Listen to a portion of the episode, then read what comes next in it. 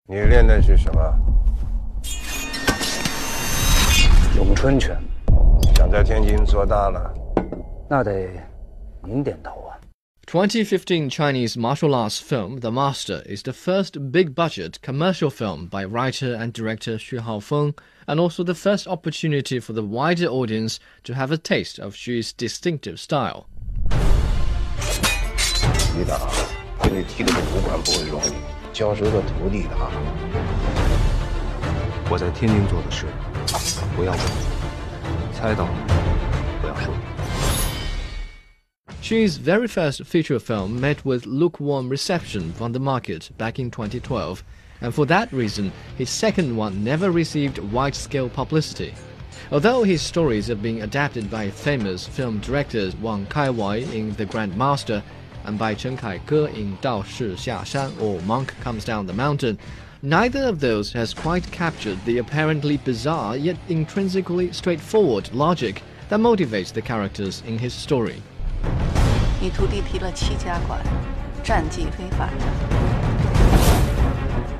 我的徒弟，本来是为你徒弟准备的。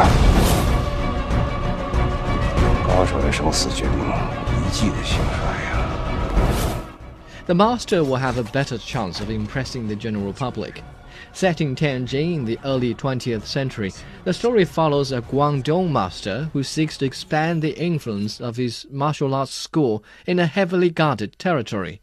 To achieve this, he can't just go ahead and challenge local schools, but instead has to spend three years training an apprentice to do the heavy lifting. With the support of a local partner, his plan would have worked, if only they were the only players in the game.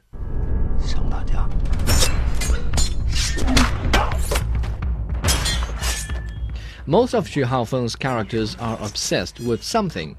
The Guangdong master starring Liao Fan is determined to propagate his school for the sake of his own late master. His disciples show a strong attachment to his hometown Tianjin and is willing to die here instead of surviving elsewhere. The Tianjin local masters are keen on protecting their own territory and their rules. In a place where one's well-being hinges on the size of one's fists, everyone is after something, be it honor, fame, power, or family. 我娶你。我是嫁人，不是卖身。你得给我句话，见你的心意。今日起，我以你为约束。 男人对女人不准的，女人过的是自己的生死。But within this seemingly diverse and chaotic reality, everyone is surprisingly simple minded. The characters' decisions and actions are as swift as their weapons are sharp, leaving no room for Shakespearean Hamlet's struggles. This simplicity of life philosophy is what distinguishes Xu Haofeng's masters from the commoners under our modern skins.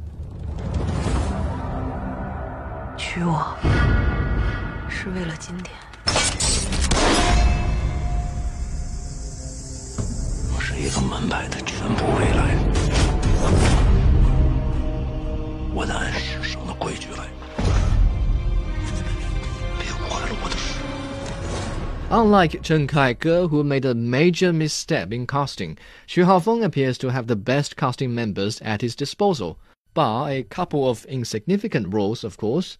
Having survived a two-month intensive training, actor Liao Fan is able to execute some efficient moves and complete stunning action scenes as per the director's requirement.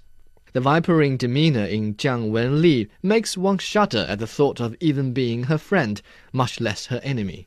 And actress Song Jia lends all her charm to make the unappealing destination of Tianjin all the more attractive.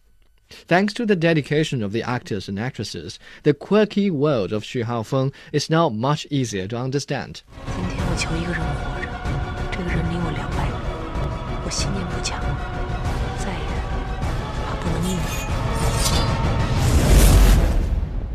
The realistic fighting style of an authentic Xu Haofeng film seems a far cry from that of a Jet Li film, where the kung fu masters pose, swing, and make believe to entertain the camera. The master is different because, other than martial arts per se, it speaks of the end of an old world and its orders.